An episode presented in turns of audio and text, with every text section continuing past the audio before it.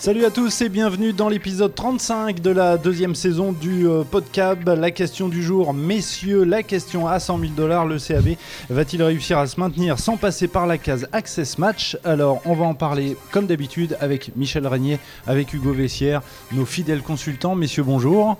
Bonjour. Bonjour à tous et à toutes. Et avec Pascal Goumi, journaliste euh, à la montagne. Bonjour. Salut. Pascal. Alors, messieurs, la question à 100 000 dollars, qui, qui, qui se lance? Ah, pour 100 000 dollars, je me lance. Euh, je te préviens, c'est pas moi qui fais le chèque. hein. C'est la, mon- c'est la montagne qui régale. C'est Benjamin Pommier. Alors, on, on va en reparler. Ah oui, ah oui, oui, effectivement. Il l'avait dit avant de partir. Il l'avait crois. dit Ouais, ouais. exactement.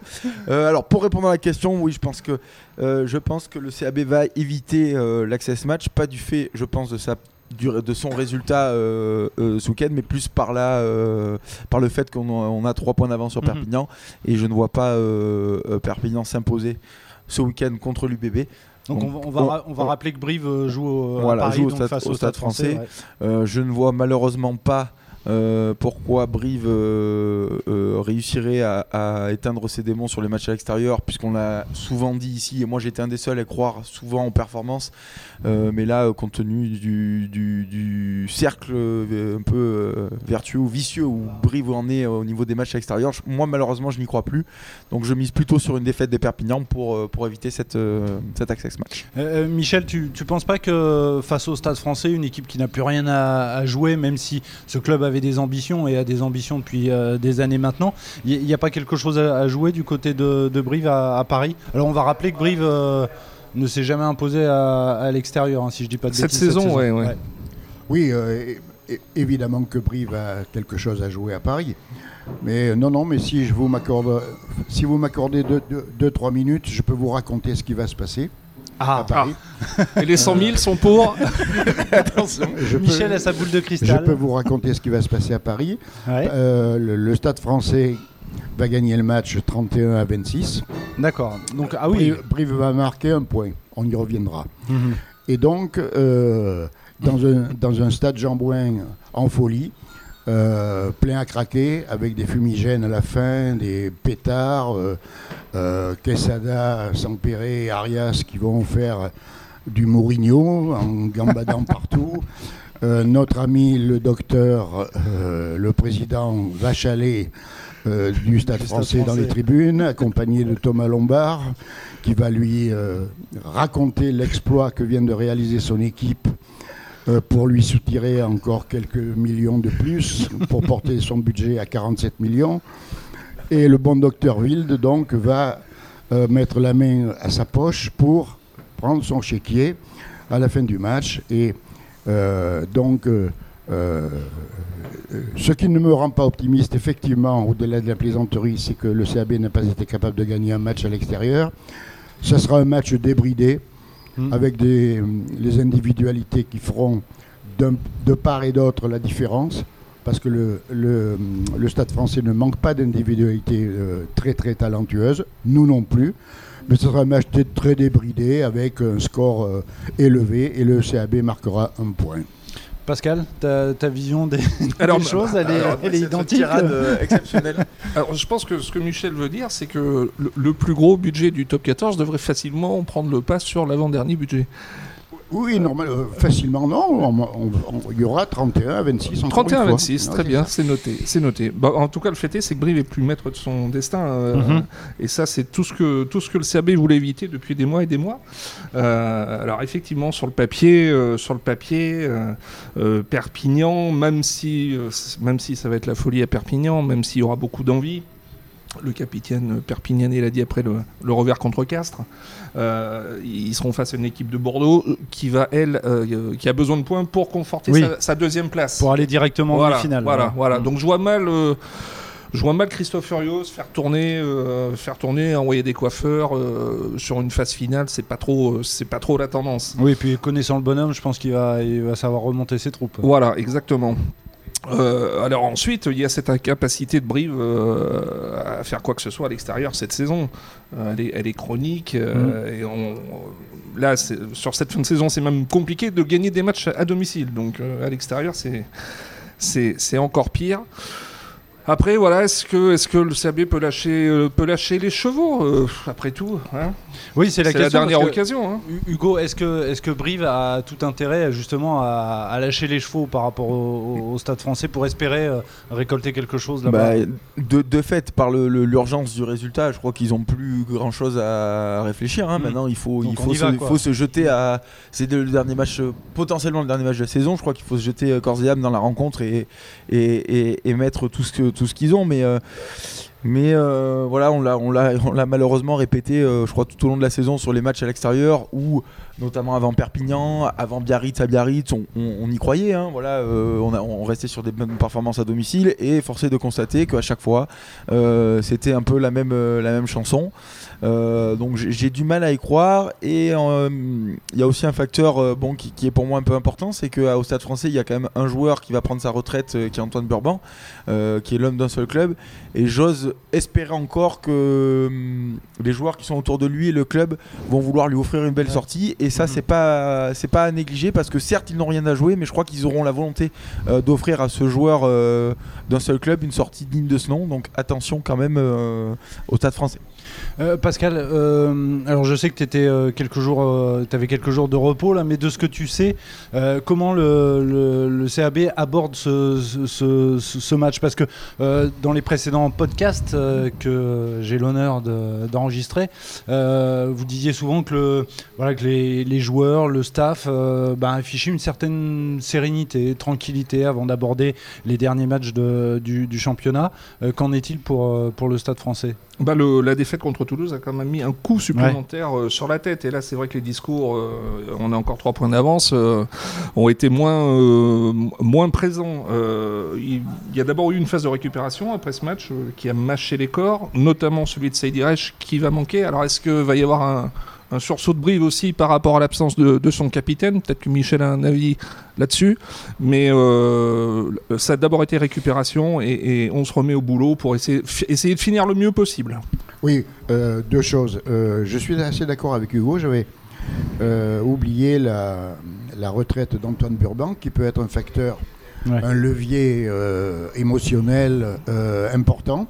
Ce qui, me, ce qui me laisse penser que ce sera un match euh, débridé, un match où, où les joueurs parisiens vont essayer de lui rendre hommage en se faisant plaisir. Et à ce jeu-là, je, pense qu'ils sont légèrement supérieurs à Brive. Euh, deuxième chose, c'est que je, je vois bien Perpignan gagner contre, contre euh, Bordeaux. Bordeaux.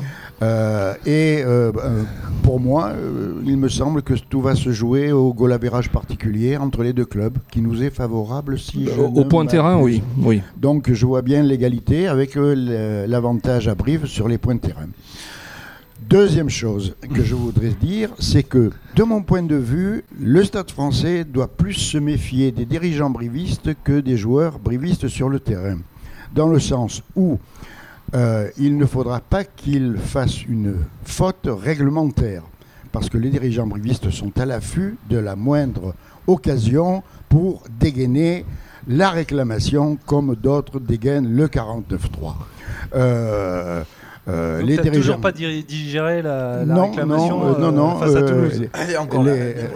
les, ah oui. les Lucky Luke de la, de la réclamation vont, risquent de sévir et donc le, le Stade français est plus en danger de par la, la, la vigilance des dirigeants brivistes que euh, de, de, la performance collective du CAB sur le terrain. Donc tu conseilles aux dirigeants euh, parisiens de bien relire le règlement? De, bien relire le, le, règlement, de bien vérifier que les, les, licences sont tamponnées, que le, que le, que le, le, carton jaune va rentrer dans les délais et que euh, le, la commotion cérébrale va respecter toute la réglementation. Sinon, il risque, il risque d'être en but à la réclamation briviste. Et l'absence de, Saïd?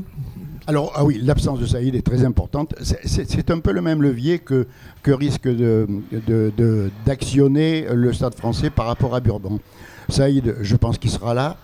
Euh, et euh, effectivement, euh, le voir handicapé et ne pas pouvoir jouer ce dernier match risque de, de transcender les joueurs brivistes et de, de, de, de leur faire hausser leur niveau d'investissement personnel. Euh, Pascal, je crois que dans, dans la montagne, euh, vous avez donné la parole à, à une ancienne internationale euh, de, de rugby qui est aujourd'hui préparateur mental, si je dis pas de bêtises. C'est ça Alors j'ai j'ai oublié son nom. Maïlis. Bonin, une Voilà, ancienne de, Maëlys Bonin. de, de l'USAL. Et, et elle donne quelques, quelques pistes à, à explorer pour aborder cette, cette rencontre. Oui, alors elle, elle dit que bah, Brive, pour, pour tenter de, de réussir à l'extérieur, devrait essayer de se reconcentrer sur ce qui avait été fait en janvier 2021, quand le CAB était allé... euh, Le 24 janvier. Ouais, le 24 janvier était allé s'imposer, euh, s'imposer à Pau. Alors retrouver la, la routine de ce jour-là, retrouver euh, des, des- des automatismes mis en place ce jour-là. Donc c'est- peut-être compliqué à mettre en place au, au- au temps de temps après. Et elle dit aussi que voilà, c'est ce une préparation mentale qui ne s'improvise pas de toute façon en, en- en 15 jours.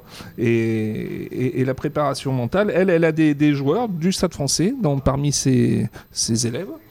Euh, elle a des, des espoirs de, de Montpellier. Mhm. Et, et la préparation mentale, comme la préparation physique, s'inscrit sur la durée et, et n'est semble-t-il pas, euh, pas encore monnaie courante dans les clubs de, de top 14. Alors je sais pas Hugo- ce qu'en pense euh, Hugo, Hugo. par rapport à ce genre de match, comment, comment on l'aborde quand on est, quand on est joueur? Il y, a, il y a une préparation spécifique ou est-ce que ça fait partie d'un d'un tout? Parce que là, c'est un match particulier, on va dire. Non, il y, a- il y a une préparation euh, spécifique de par l'enjeu, euh, mais comme euh, disait Pascal, la, la préparation mentale, euh, ça s'invente pas comme ça à trois jours euh, Mm. d'un match euh, important. On va pas, se ouais. dire, on va Mm. faire une préparation mentale.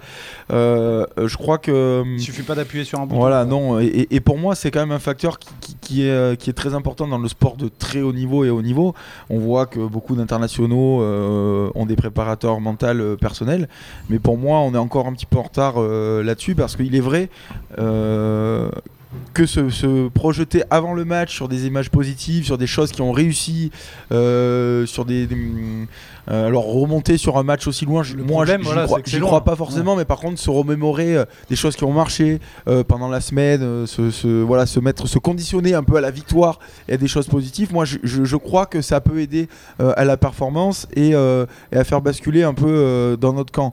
Mais attention à pas non plus se cacher derrière ça et se dire à trois jours, ben, on va penser à Pau il y a un an et demi et puis ça va le faire. Non, je- moi, ça, là, là-dessus, moi, j'y crois pas. Par contre. Euh, faire une saison complète avec un préparateur mental qui nous aide, qui prépare les joueurs, etc. Ça, je pense que c'est pertinent. Oui. Michel, tu as un avis là-dessus? Oui, j'ai j'ai un avis. Enfin, je ne suis pas un spécialiste de la préparation mentale, bien entendu, mais comme ça a été dit, euh, janvier 2021, c'est loin.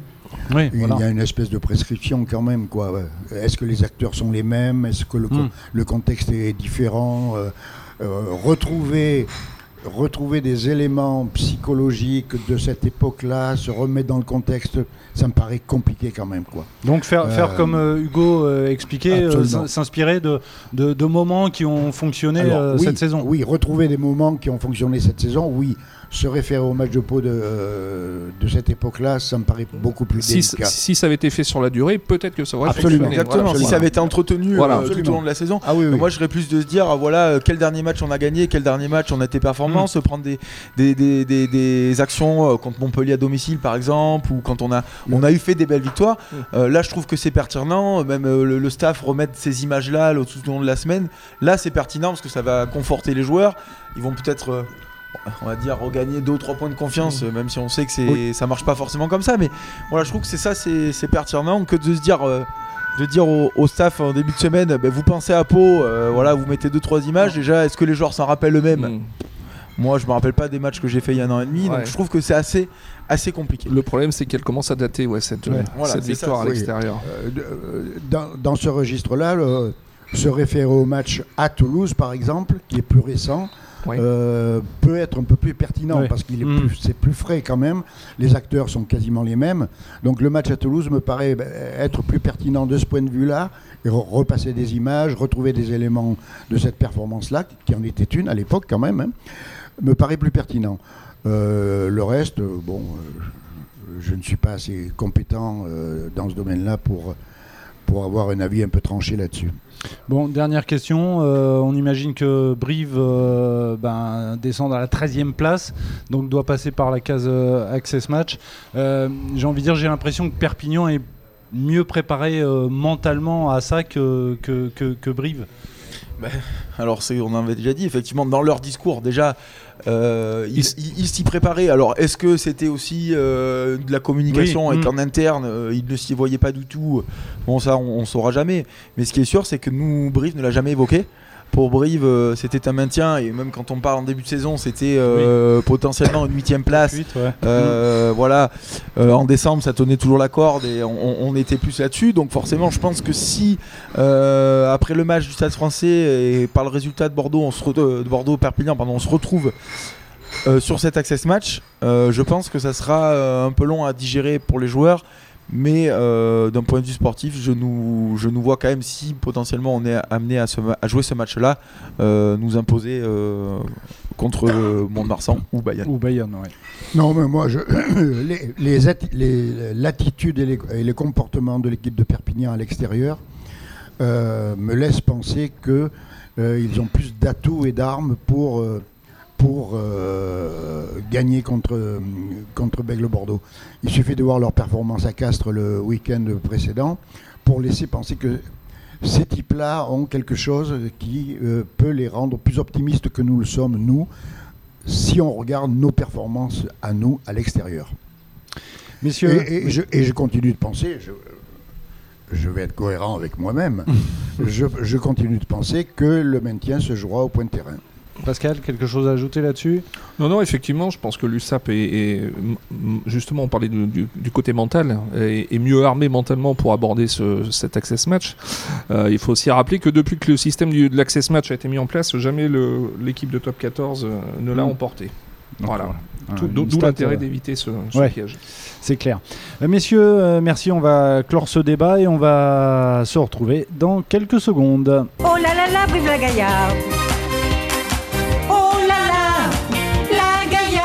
Allez, c'est parti pour la deuxième et dernière partie de cet épisode 35 de la saison 2 du euh, Podcab. Et on va terminer avec les tops et les flops. Alors, je sais déjà qu'il y a quelques personnes autour de cette table qui n'ont pas préparé de, de flop, euh, n'est-ce pas, Pascal? Non, c'est parce que tu en as pas trouvé en fait. Non, mais ça y est, je l'ai trouvé. je l'ai trouvé. Bah, depuis qu'il y a les 100 000 en jeu, je, voilà. Alors, alors, on commence avec les flops. Tiens, Pascal, on va commencer avec le tien. Bah, le flop, euh, il, est, il est sur ce, cette demi-finale de Pro D2 euh, entre Bayonne et, Oyo, où il y a eu une petite polémique, ou une grosse polémique sur l'arbitrage euh, en deuxième mi-temps, euh, arbitrage soi-disant maison des Bayonnais, pour, en faveur des Bayonnais. Euh, Je suis, je suis un, je suis un petit peu d'accord avec, avec cette analyse. Euh, J'ai regardé le match, on a regardé le match euh, euh, dimanche, et c'est aussi cet arbitre-là qui avait été fait un peu polémique en top 14 euh, avec, avec Castres, justement, Ouais. contre, contre Perpignan. Ouais, j'ai trouvé un petit peu dur. J'ai trouvé un peu dur l'arbitrage avec les Oyomènes parce que voilà, ils ont mis beaucoup d'intensité et je crois qu'ils auraient mérité peut-être pas la victoire, mais d'être un peu plus près à la fin du match, euh, compte tenu de la physionomie du match. Et, et c'est un arbitre, on avait déjà débattu, il avait arbitré Brive une Mm, fois, mm, mm. et c'est vrai qu'il a un- un- une attitude et un- un- une communication avec les joueurs qui est, qui est pas bonne et qui rend pas une bonne image. euh. Michel, je te vois tout étonné. Non, euh, j'ai regardé le match également et je n'ai pas euh, remarqué, mais je, je ne- je me refuse depuis assez longtemps à, à- à commenter euh, les arbitrages. Très bien. Et donc, je- et qui, c'est- euh, qui, qui c'était l'arbitre Adrien Marbeau. Ah, d'accord.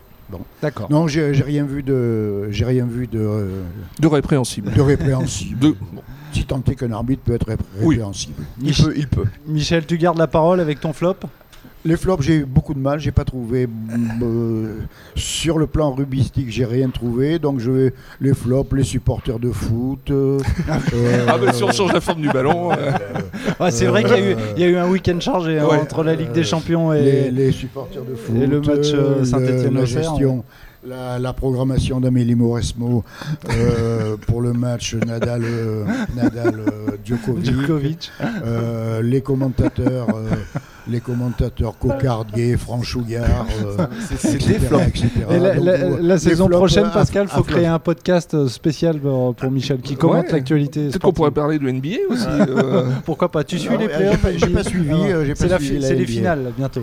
Euh, Donc voilà pour les flops qui sont bons. Bon Hugo, j'espère que ton flop il reste ah, j'en ai, un, rugby. j'en ai un et je, vais faire hérisser mon, Ah, mon voisin. Non, moi, moi, mon flop, c'est le recrutement du Stade Toulousain pour la saison prochaine. Qui est pour moi complètement Attention, Michel va partir. hein. Non mais Au revoir. pourtant je suis, un, je suis un fervent supporter de ce club et je trouve qu'ils sont assez pertinents sur la gestion de, de leur effectif, mais je, je comprends pas ce qu'ils sont en train de faire.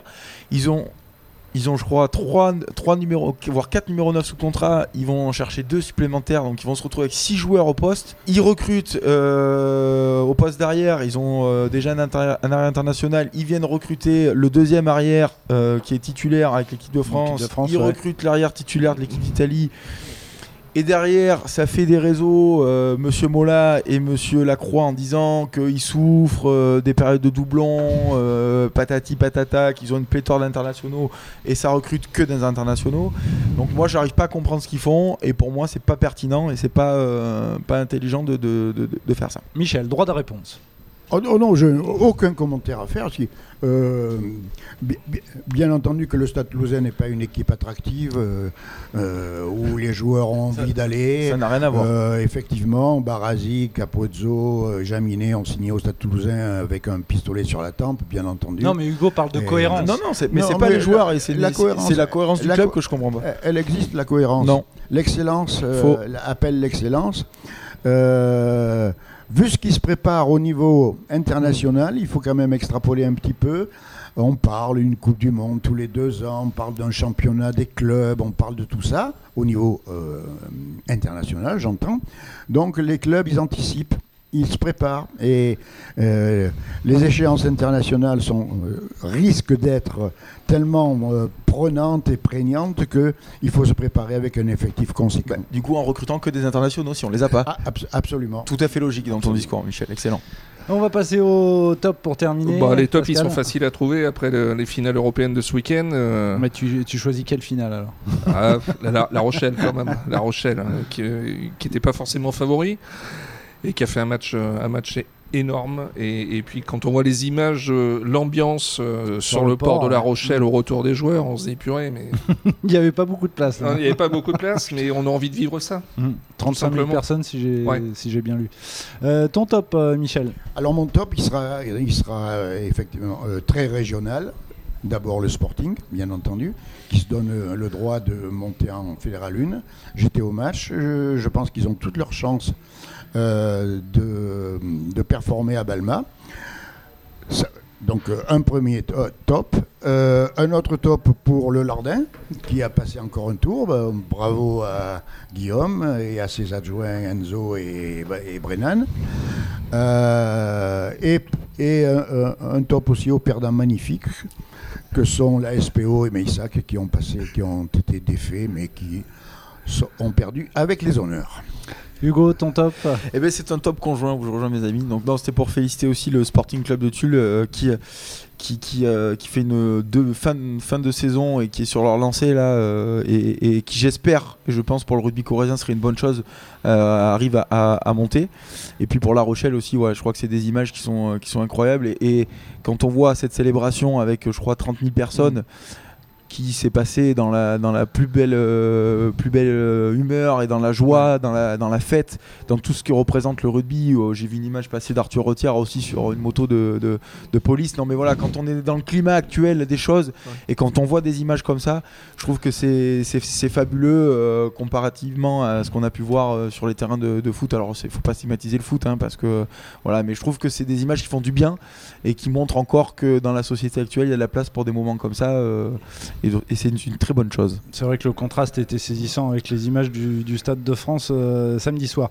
Messieurs, cet épisode 35 de la saison 2 du Podcab est terminé. Merci de votre participation. Mm. Et c'est promis, la semaine prochaine, on retrouve euh, le champion de pétanque euh, des En titre, du coup, Euh, sans doute. en- en Avec titre, la mallette aux certainement. 100 000 dollars. Ben, voilà. Benjamin Pommier et donc Benjamin qui te fera le, le chèque, Hugo. Merci. Merci à tous. Ciao, à Merci à bientôt. vous. Merci, Merci. à vous.